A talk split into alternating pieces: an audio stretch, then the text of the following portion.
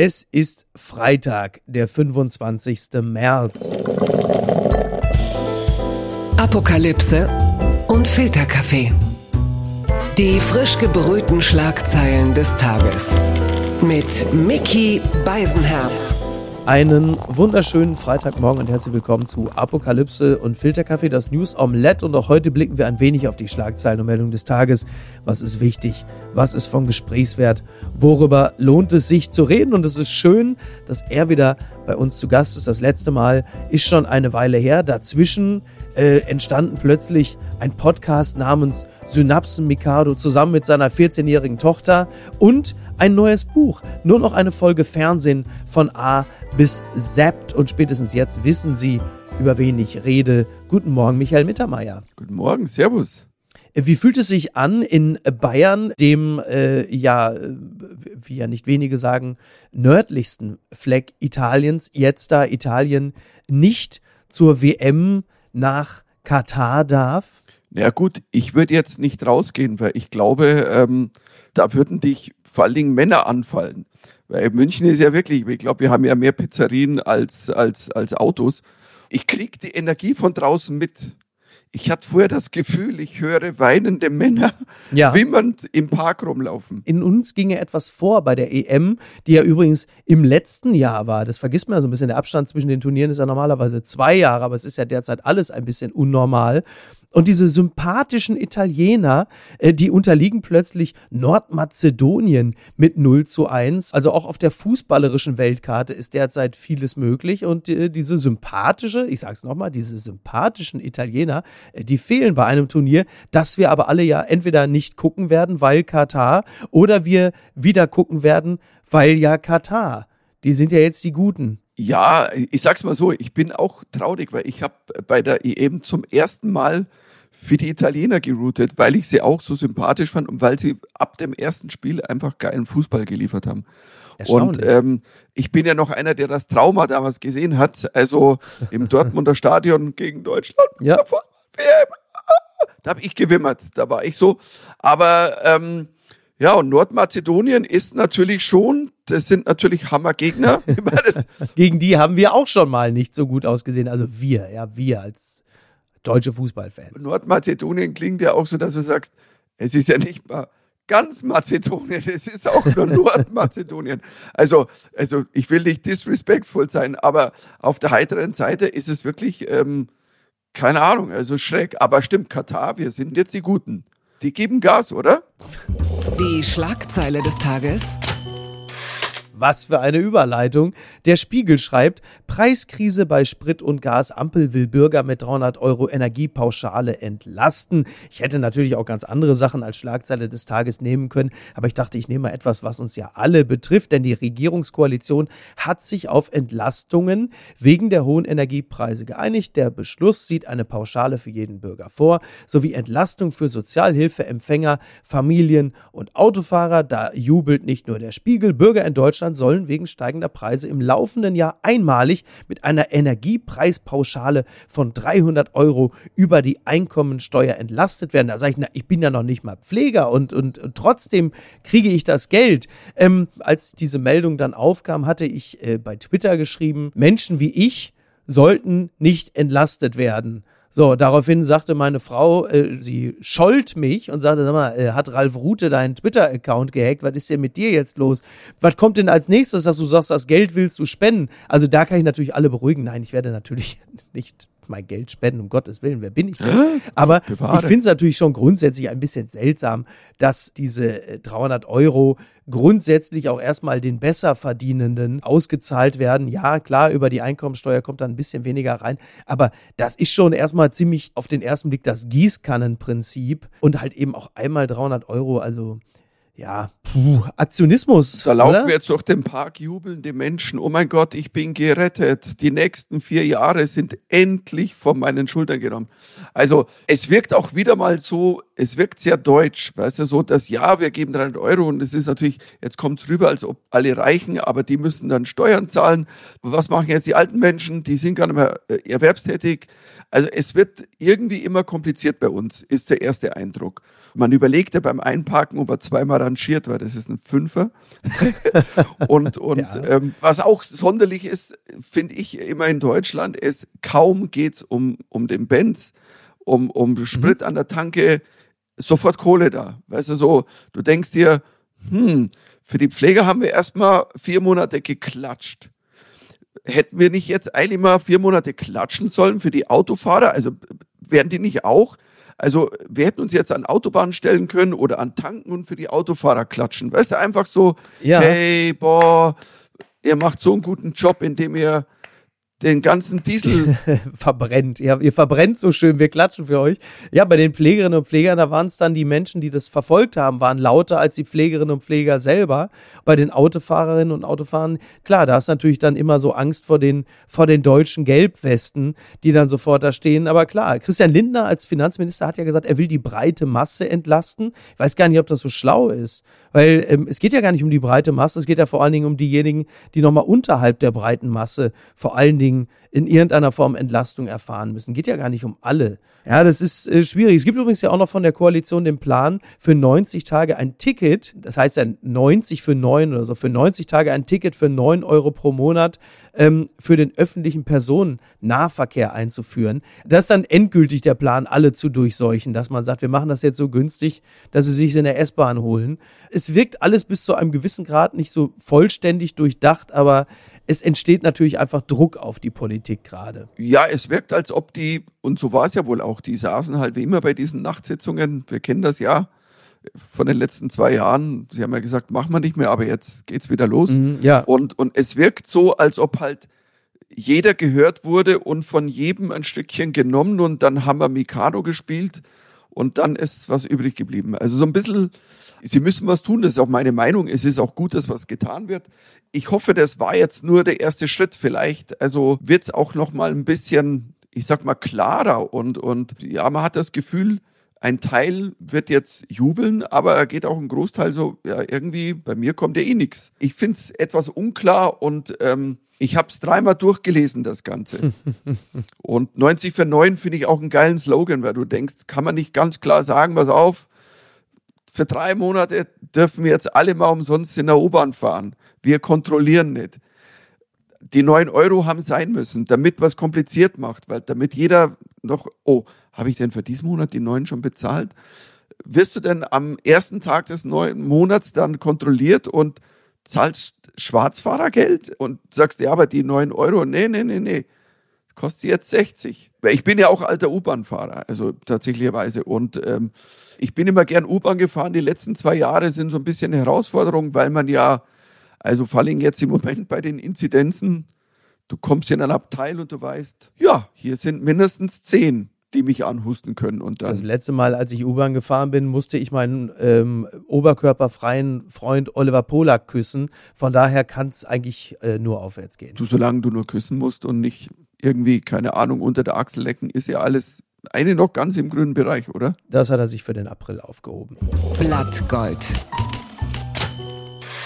Frankreich testet erfolgreich Nuklearrakete. Das meldet die Berliner Zeitung. Na, das ist doch genau das, was man lesen will im März 2022. Test erfolgreich. Strategische Mittelstreckenrakete geht in die Massenproduktion. Nach dem erfolgreichen Test werde nun die Massenproduktion der modernisierten Lenkwaffe gestartet. Die Rakete solle sowohl bei Flugzeugen der Luftwaffe als auch der Marine eingesetzt werden. Frankreich ist das einzige EU-Land mit eigenen Atomwaffen. Die französischen Streitkräfte können die Nuklearraketen sowohl von U-Booten als auch aus der Luft starten, also Le Bombe.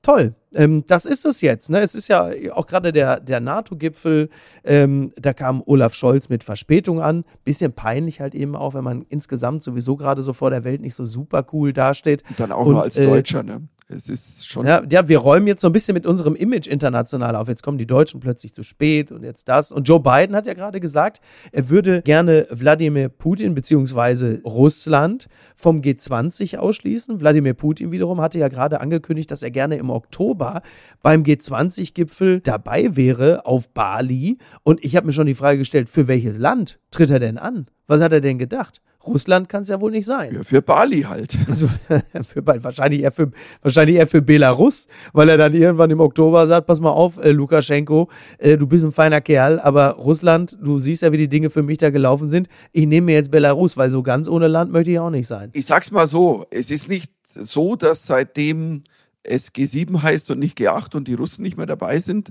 dass Putin jetzt vor Angst kauernd im Keller gesessen ist und nichts mehr gemacht hat. Ist ja ein bisschen was passiert, kann man jetzt mal so sagen. Ja. G8 war ja der Hauptclub. Das wäre so wie der, der Oberdisco-Club, das P1.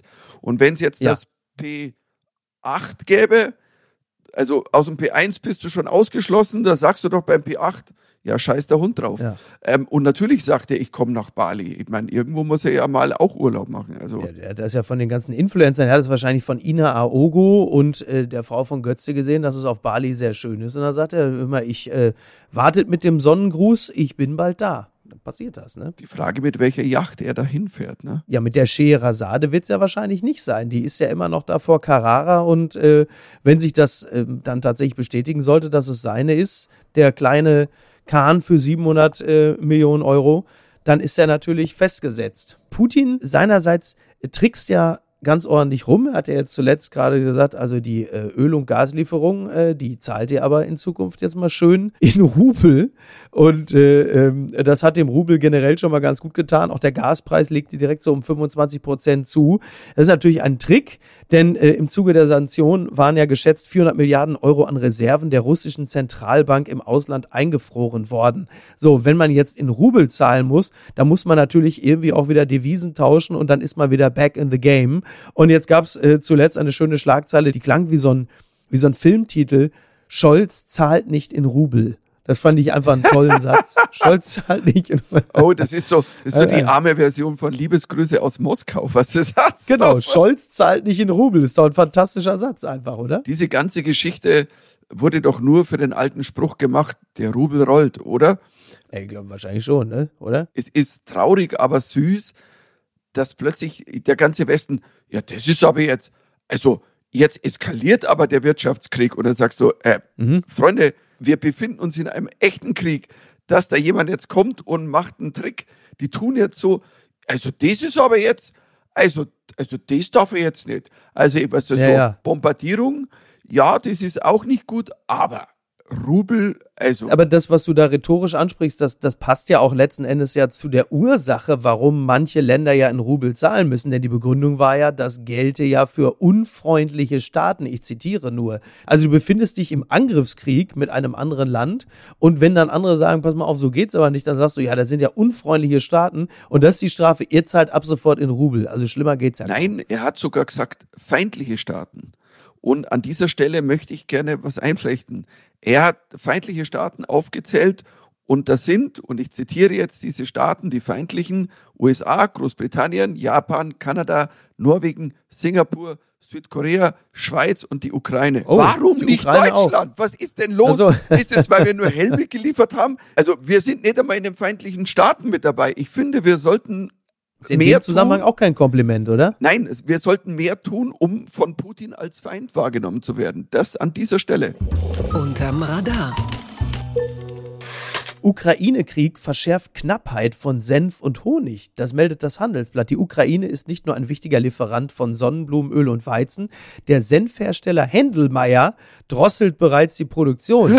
So, Händelmeier, das ist ja nun also eindeutig, das, also das kann man ja im Grunde genommen ja nur dem süddeutschen Raum zuschreiben. Senf dürfte nicht, also bei uns zumindest nie knapp werden. Wir sind äh, gelernt, unseren stets dazu zu geben. Es mangelt nie daran. Aber jetzt der Honig, der, der ja,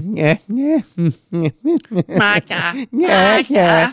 Also d- wir merken es an allen Ecken und Enden. Ich wusste auch gar nicht, dass es so etwas gibt wie einen Honigverband. Ich zitiere nur, der Honigverband ist alarmiert, denn der Krieg hat die regelmäßigen Lkw-Transporte aus der Ukraine abreißen lassen. Ja, wenig überraschend natürlich. Also wir merken es natürlich jetzt auf die härteste Art und Weise. Also der Senf wird knapp, der Honig wird knapp. Angeblich ja auch Chips und Pommes. Was kommt denn als nächstes? Was kommt denn da noch auf uns zu? Zumindest das Palmöl ist sicher. Der Hindelmeier-Senf, das ist für uns Bayern schon.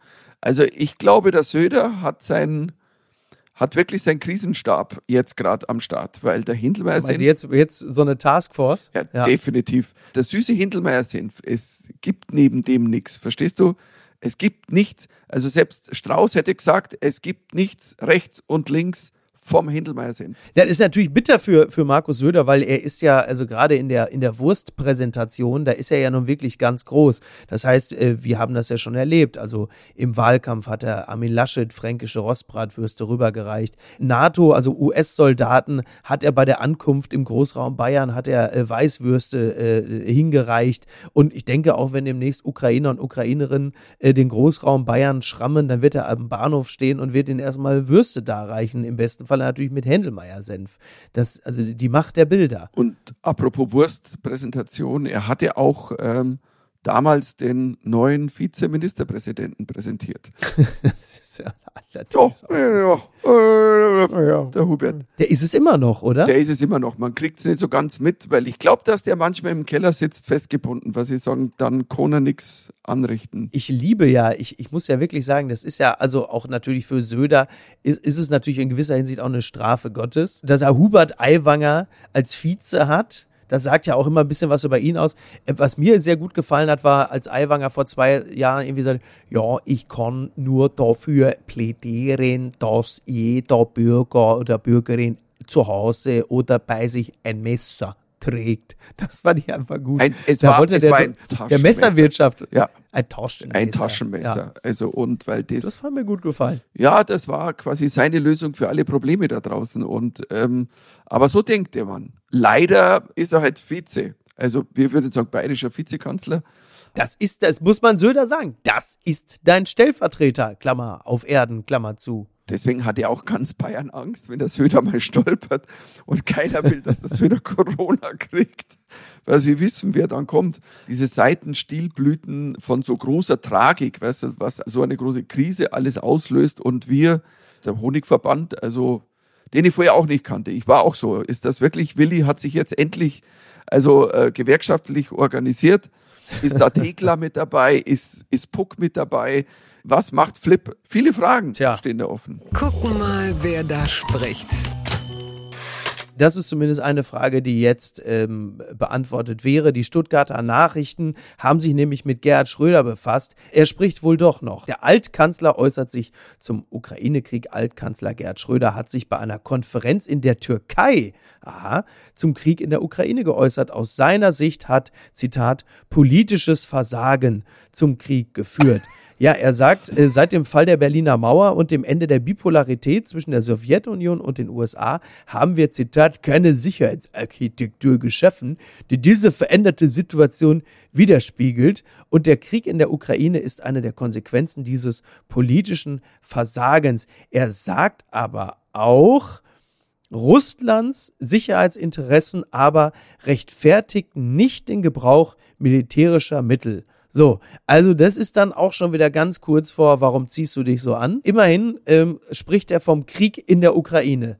Das wird er wahrscheinlich im Beisein von Putin so gar nicht, das hätte er vermutlich nicht machen Ja, deswegen dürfen. ist er gerade in der Türkei. Der ist ja gleich, weil er, er ist sofort, ja, sonst bist du ja 15 Jahre im Gulag. er ist in die Türkei abgehauen, weil er weiß, da hat der Putin keinen Zugriff und dann erzählt er so einen Schwachsinn, weil ich meine, was so ein Satz wie politisches Versagen hat dazu geführt. Eigentlich muss ja jemand hingehen und ihm eine reinhauen. Also, das ist so shut the fuck up. Also bitte, das tut wirklich weh. Aber er ist auch in der Türkei, weil wir keinen Zugriff auf ihn haben in der Türkei. Also, er ist schon, er ist schon eine clevere Sau. Er ist quasi da, wo er jetzt in beiden. Du meinst, er ist in einem, in einem Land, wo kein Despot herrscht? ein anderer Despot, ja. Also wo er sich frei äußern kann, wenn es die Feinde vom Despoten sind. Verstehst du? Kalif Ja. anstelle des Kalifen. Ähm, Gerhard ist nur gut Schröder. Ganz weit vorne. Studien mit Mäusen. Erste Tests an Pille für den Mann waren erfolgreich. Das berichtet T-Online. Täglich Hormone nehmen, damit eine Schwangerschaft verhindert wird. Das ist bisher nur Frauen möglich. Jetzt haben US-Forscher offenbar einen ersten Erfolg bei der Pille für den Mann erzielt. Ja, es gelang denen ein möglicher Durchbruch bei der Entwicklung einer Antibabypille für den Mann. Studien an Mäusen hätten eine 99-prozentige Wirksamkeit des Mittels YCT 529 gezeigt, sagte der Doktorand Abdullah Al-Noman von der Universität von Minnesota. Nebenwirkungen seien bei den Studien nicht festgestellt worden. Also die gute Nachricht, man kann zumindest schon mal mit Mäusen, mit männlichen Mäusen Sex haben, ohne schwanger zu werden. Wir haben ja nun die Fälle Kimmich, Anfang, Aiwanger, zuletzt ja intensiv verfolgt die jetzt die Speerspitze einer gewissen Impfskepsis bilden.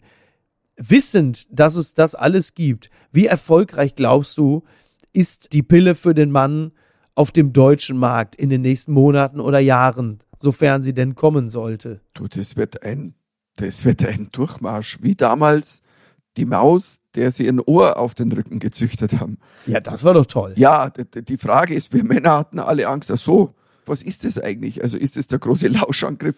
Also es sind wieder Mäuse. Aber ich muss, weil ich habe mir da tatsächlich, ich habe mir das aufgeschrieben, das möchte ich ja. vorlesen. Während die Pille für die Frau auf Hormonen basiert, dockt YCT529, so heißt es, an ein Protein namens Retinsäure-Rezeptor Alpha an, das bei der Spermienproduktion eine wichtige Rolle spielt. Und ich glaube, diese Erklärung wird es jetzt allen Männern, die werden sagen, ach so. Oder? Ja, dann, also wenn es bei der Alpha-Retinsäure-Rezeptor, dann sind wir natürlich UCT 529, bitte rein damit. Ich glaube, das wird noch ein großes Überreden. Oder du tust das, ja. oder du machst es einfach in Leberkäse rein oder in den Hindelmeier-Senf. Dann wird es einfach nicht gegessen. einfach unter das Futter gemischt. Ja, im Zweifel es wird interessant sein, das zu beobachten, denn äh, was Verhütung angeht, da waren die Männer in den letzten Jahrzehnten ja nun nicht gerade äh, also ganz weit vorne und nicht so besonders engagiert. Also sollte da eine gewisse hormonelle Parität herrschen, äh, wird es interessant sein zu beobachten, inwieweit Männer dann äh, letzten Endes wirklich willens sind, sich da äh, gewinnbringend ähm, einzusetzen für das Ganze. Fair wäre es ja. Ja, natürlich wäre es fair, weil wir waren ja ein bisschen sehr analog unterwegs mit unseren Methoden. Richtig. Und wenn man es vergleicht, hat die Frau schon eher so die virtuelle Welt haben müssen sollen. Also ich finde schon, also wenn es dann wirkt, gut, ich bin ja raus, ich konnte es jetzt einfach sagen, hat der Mittermeier in seinem Alter da, obwohl, also naja. ich bin ja mit 55, ich bin ja im Grunde genommen es ist ja Bitte. Jungspund, also oder? Du bist noch, wollte ich gerade sagen, also für Jean Pütz bist du eine Art Embryo. Lustig, ne? du bist ich wollte also gerade, ich wollte gerade sagen, Knopfhoff. Ja, irgendwo zwischen Mörtel Lugner und Jean Pütz, ne? Da geht noch, also da ist noch einiges, sag ich mal. Der Mörtel Lugner, das ist auch, aber hat der nur Kinder gezeugt später? Nimmer, oder? Ich weiß nicht, glaub, ich glaube, das, was wir für seine Kinder hielten, waren stets seine Begleiterinnen. Von daher äh, hat es, glaube ich, schon längere Zeit da nicht mehr. Also er hat die schründige Dackelflöte mit dem neuen Wollblock schon längere Zeit nicht mehr kurz geschlossen. Aber pass auf, ich möchte an der Stelle, glaube ich, ein schönes Wortspiel machen, weil das liegt mir dann auf den Lippen, dass es, ich bin fasziniert immer, dass der Lugner immer wieder doch eine, ich sag mal, Bachelorette findet oder Bachelorette, ähm, die vergeltete Mörtel umrührt. Bitte empören Sie sich jetzt. Fridays for Future, Ronja Malzahn nimmt im Video Stellung zur Fridays for Future Absage. Das berichtet das Hamburger Abendblatt. Zunächst einmal sei angemerkt, dass heute deutschlandweit es über 300 Klimademos geben wird. Sie werden das äh, jetzt in diesem Moment, da Sie diesen Podcast hören, vielleicht schon feststellen, da Sie im Stau stehen und auch äh, bis auf weiteres sich nicht fortbewegen werden. Ähm, ein Fall hat ja ein wenig von sich reden gemacht. Es ging um die Fridays for Future Demonstration in Hannover, die heute stattfindet. Man sammelt sich gerade. Und eine Musikerin namens Ronja Malzahn sollte dort eigentlich auftreten und sie äh, erhielt eine Absage der Initiatorin von Fridays for Future Hannover die ihr gesagt haben, äh, entschuldige bitte, aber mit deinen Dreadlocks, das ist kulturelle Aneignung, das ist verletzend für viele. Ähm, wir stehen hier für ähm, Antidiskriminierung, das geht leider nicht, aber du hast noch Zeit, bis Freitag dir die Haare abzuschneiden, dann kannst du auftreten. Das veröffentlichte sie bei Instagram und nahm das natürlich mit einigem Erstaunen und ähm, auch ein wenig Trauer zur Kenntnis. Mittlerweile hat sie sich äh, öffentlich dazu geäußert, hat gesagt, man hätte sich bei ihr entschuldigt deshalb, auch über den rüden Tonfall und sie hätte jetzt kein Interesse daran, äh, dass jetzt über Fridays for Future in irgendeiner Art und Weise ein Shitstorm herniedergeht, was aber natürlich trotzdem passiert ist. Und wir sitzen da als mittelalte Männer und sagen, na, herzlichen Glückwunsch. Ähm, wie sagte jemand, äh, die Revolution frisiert ihre eigenen Kinder. Das hat mir sehr, sehr gut gefallen. Du hast ja nun eine 14-jährige Tochter, mit der du dich ja im Zweifel auch im Podcast äh, über äh, Gesellschaftliches unterhältst. Auch sie wird dir ja höchstwahrscheinlich zu diesem Thema irgendwas gesagt haben, nehme ich mal an. Oder ihr schweigt es tot. Wir haben heute über dieses Thema nicht gesprochen. Wir haben heute mhm. Fast and Furious Tokyo Drift angeguckt. das ist quasi, das ist quasi das genaue Gegenteil von allem, was heute stattfindet ja. an Klimademos. Das ist richtig. Aber sie würde, glaube ich, Ähnliches sagen. Sie würde sagen, warum macht ihr es euch so schwer? Mhm. Also, weil das ist eine Diskussion vielleicht wert, ich weiß es nicht, also ich kann es nicht nachvollziehen, weil ich es nicht so sehe, aber vielleicht stehe ich da, ähm, keine Ahnung, auf dem Schlauch und habe da eine andere Meinung, weil ich glaube, ich kenne ja ein paar Menschen mit Redlocks und niemand von denen, glaube ich, ist wirklich auch nur annähernd, also in einem geistigen Bereich, der wirklich also äh, Menschen, deren Kultur es ist, Dreadlocks zu haben, etwas wegzunehmen oder ein Widerstandssymbol wegzunehmen. Und, und deswegen bin ich mir nicht so ganz sicher, ob so Dinge dann so glücklich sind. Wie gesagt, wir sind da wahrscheinlich auch jetzt nicht perfekt geeignet, um äh, ganz tief in die Geschichte der kulturellen Enteignung einzutauchen. Aber das Thema kulturelle Enteignung, jetzt mal gar nicht bei diesem speziellen Fall, aber generell ist ja eh ein sehr spannendes, weil es meines Erachtens sehr häufig so behandelt wird, als ginge es um kulturelle Enteignung. Es geht ja nicht darum, den anderen etwas wegzunehmen oder sie zu beleidigen oder zu diskriminieren, sondern ich habe das ja ganz häufig auch einfach als eine Art von Kompliment verstanden. Also das heißt, wenn du jetzt als weiße Frau, so wie Ronja von Malzahn oder Carola Rackete das übernimmst, dann ist es ja auch eine Art von von Kompliment an eine Kultur, weil du sagst, das finde ich attraktiv, ich finde das schön, ich würde das gerne imitieren, ich blicke sogar auf. So, also meine ganze Jugend war eine einzige kulturelle Aneignung. Anders sogar, ich hätte bei meiner Jugendbewegung gar nicht mitmachen dürfen, hätte ich nicht bei kultureller Aneignung mitgemacht. Ich habe natürlich alle äh, Rap-Größen imitiert und so peinlich es dann auch rüberkam, weil ich habe zu diesen Leuten aufgeschaut.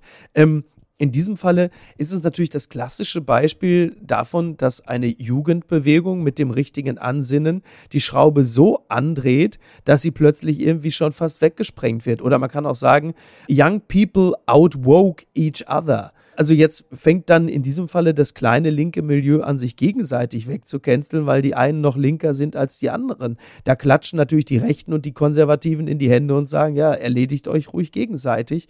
Das ist natürlich bitter, sagt aber jetzt nicht unbedingt etwas über die Klimabewegung oder Fridays for Future in Toto aus, sondern Fridays for Future Hannover ist mit diesem etwas seltsamen Gebaren ja auch nicht repräsentativ für die gesamtdeutsche Bewegung, auch wenn das viele natürlich wahnsinnig gerne hätten, um zu sagen, ja, guck mal, was für ein Faschist Asteroide Haufen.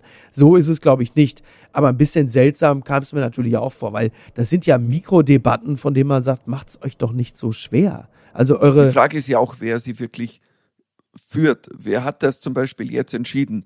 Waren das jetzt, jetzt, wenn ich wenn ich satirisch sagen will, waren das jetzt vier weiße Menschen, die gesagt haben, nee, das kannst du nicht machen. Ähm, Davon oder, ist auszugehen. Oder, ja, oder durfte doch jemand mitentscheiden, dessen Kultur aber von den Vieren also gerade nicht repräsentiert wurde. Also, also BPOC war nicht involviert in den ganzen Vorgang, soweit ich weiß. Aber an dieser Stelle möchte ich auch natürlich sagen, und das meine ich auch aus ganzem Herzen, es ist schade, dass natürlich so kleine Dinge, wahrscheinlich Friedrich Merz hat sich einen Schnaps aufgemacht, äh, weil er sich freut, dass die mal selber sich irgendwie ins Knie schießen, aber die ganze Bewegung Fridays for Future und dass die Kids so viel Energie ähm, und, und tolle Dinge machen, also für etwas, was ja notwendig ist und was die Erwachsenen nicht hingekriegt haben, ähm, da habe ich tatsächlich großen Respekt vor. Ja, es total, ist eine Kleinigkeit, total.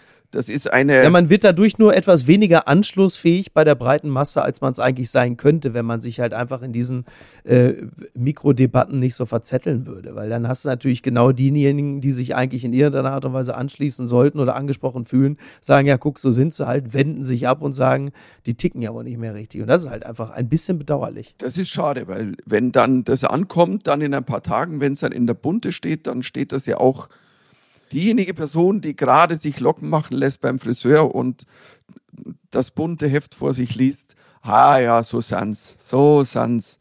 Das ist schade und ähm, aber ich glaube, das ist so eine Randnotiz, wo man als Satiriker auch mal drauf gucken kann und natürlich darf man da auch mal äh, man darf drüber reden, aber ich glaube, das sollte eigentlich, also jetzt in zwei Minuten vorbei sein. Papala Paparazzi. Let's Dance. Dieser RTL-Moderator ersetzt kranken Daniel Hartwig. Das berichtet web.de und es ist Jan Köppen. Jan Köppen, der sonst äh, Ninja Warrior unter anderem äh, moderiert, aber auch Take Me Out, Was wäre wenn, Are You the One, also eine ganze Menge. Und der übernimmt jetzt für Daniel Hartwig, denn der ist ja an Corona erkrankt, wie so ziemlich jeder bei Let's Dance äh, irgendwann im Laufe dieser Staffel. Ähm, wir wünschen Daniel Hartwig natürlich gute Besserung. Die ganze Sendung müsste natürlich Let's Incidents mittlerweile heißen, weil das hat ja wirklich nur wirklich jeden erwischt. I like. Das, I'm sorry. Aber es ist ja wirklich Wahnsinn. Ich stelle mir jetzt sogar die Frage, ob sie dann auch das Konzept so ein bisschen Ninja Warrior-mäßig umstellen. Also dann, bevor du überhaupt auf die Tanzfläche kannst, musst du erstmal so einen Parcours machen. Und Frank Buschmann steht dann da irgendwo da oben und schreit und tickt komplett durch und sagt irgendwie überragend, bis man dann überhaupt erstmal tanzen darf. Das wäre ja eigentlich ganz schön. Das hätte schon was. Aber dann würde er, obwohl der hat ja gerade auch Corona, der René, wie heißt der, Casselli, Cas- Casselli, glaube ich, der auch g- Ist das ein Tänzer? Ist das ein Star oder ist das ein Tänzer? der ist einer von den Tänzern, der ist der, der ist der fucking Ninja Warrior. Ich habe das gesehen vor, das ist ein paar Wochen her. Der ist der erste deutsche offizielle, glaube ich, Ninja Warrior, der wirklich den Parcours geschafft hat. Ach so, okay. Und das Ding ist, ich habe diese Sendung gesehen und ich habe heute noch Klingel in den Ohren von Buschi, weil das, die sind so ausgeflippt, weil die flippen ja schon aus, wenn der nur, oh schau mal, er hat aufs Wasser geguckt. Ich glaube, Ach so. glaubst du, ja, er ja. macht den Parcours?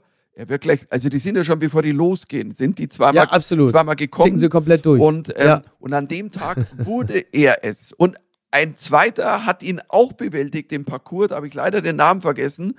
Und er ist aber Zweiter, dann gibt es nur einen. Aber die beiden waren die ersten Deutschen, die diesen, da gibt's die, boah, ich sag mal die Todesschraube da nach oben, da muss du dich nach Ja. oben am, an so einem Lasso, weiß ja Tarzan und Mhm. seine Genossen. Und ähm, deswegen ist mir der ein Begriff. Aber der hat auch gerade Corona, aber der würde dann so und so gewinnen. Also als Tänzer und als Parkourer. Du, ich glaube, vielleicht einigen wir uns einfach darauf. Am Ende hat äh, nach einer langen Staffel Let's Dance die Person gewonnen, die einfach zum Schluss kein Corona hatte. Da kann man doch eigentlich, ist auch so eine Art Ausscheidungsrennen, ne? oder? Und auf diese Kellen, äh, die dann bei Lambi und, und Mozzi und so da stehen, dann steht dann halt einfach dann mittlerweile der CT-Wert. Irgendwie so, 27 CT, Corona. So, dann macht dann Horror und dann zeigt er die Kelle und dann ist alles gut. Ne? Oder der R-Wert. Das ist dann auch. Der also, kann man- ja, der R-Wert wäre super. Ja, perfekt.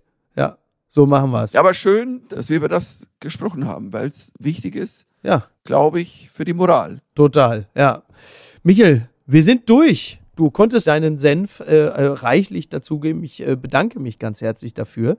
Äh, würde mich sehr freuen, wenn du demnächst mal wieder zu Gast wärst. Ich verweise gerne, Gerne. nochmal auf deinen Podcast Synapsen, Mikado mit deiner äh, Tochter zusammen. Und natürlich das Buch nur noch eine Folge Fernsehen von A bis Z. Da wird dann noch einmal all das besprochen, was wir heute ausgelassen haben. Ja, das sind dann die unterhaltsamen Fernsehgeschichten drin. Also, also wie ich immer sage, es ist viel passiert zwischen den Drombuschs und Game of Thrones.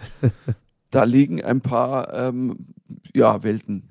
Äh, ist ja ein sehr persönliches Fernsehen. Ja, das merkt man geworden, auch. Das muss ich merkt sagen. man auch. Ich glaube, es ist auch Mit die Leidenschaft und Herz. Und ähm, ja, beim nächsten Mal mache ich auch was über Let's Dance. Also wenn noch einer übrig war. Weil, weil Let's Dance ist ja gerade die, die deutsche Version von Squid Game.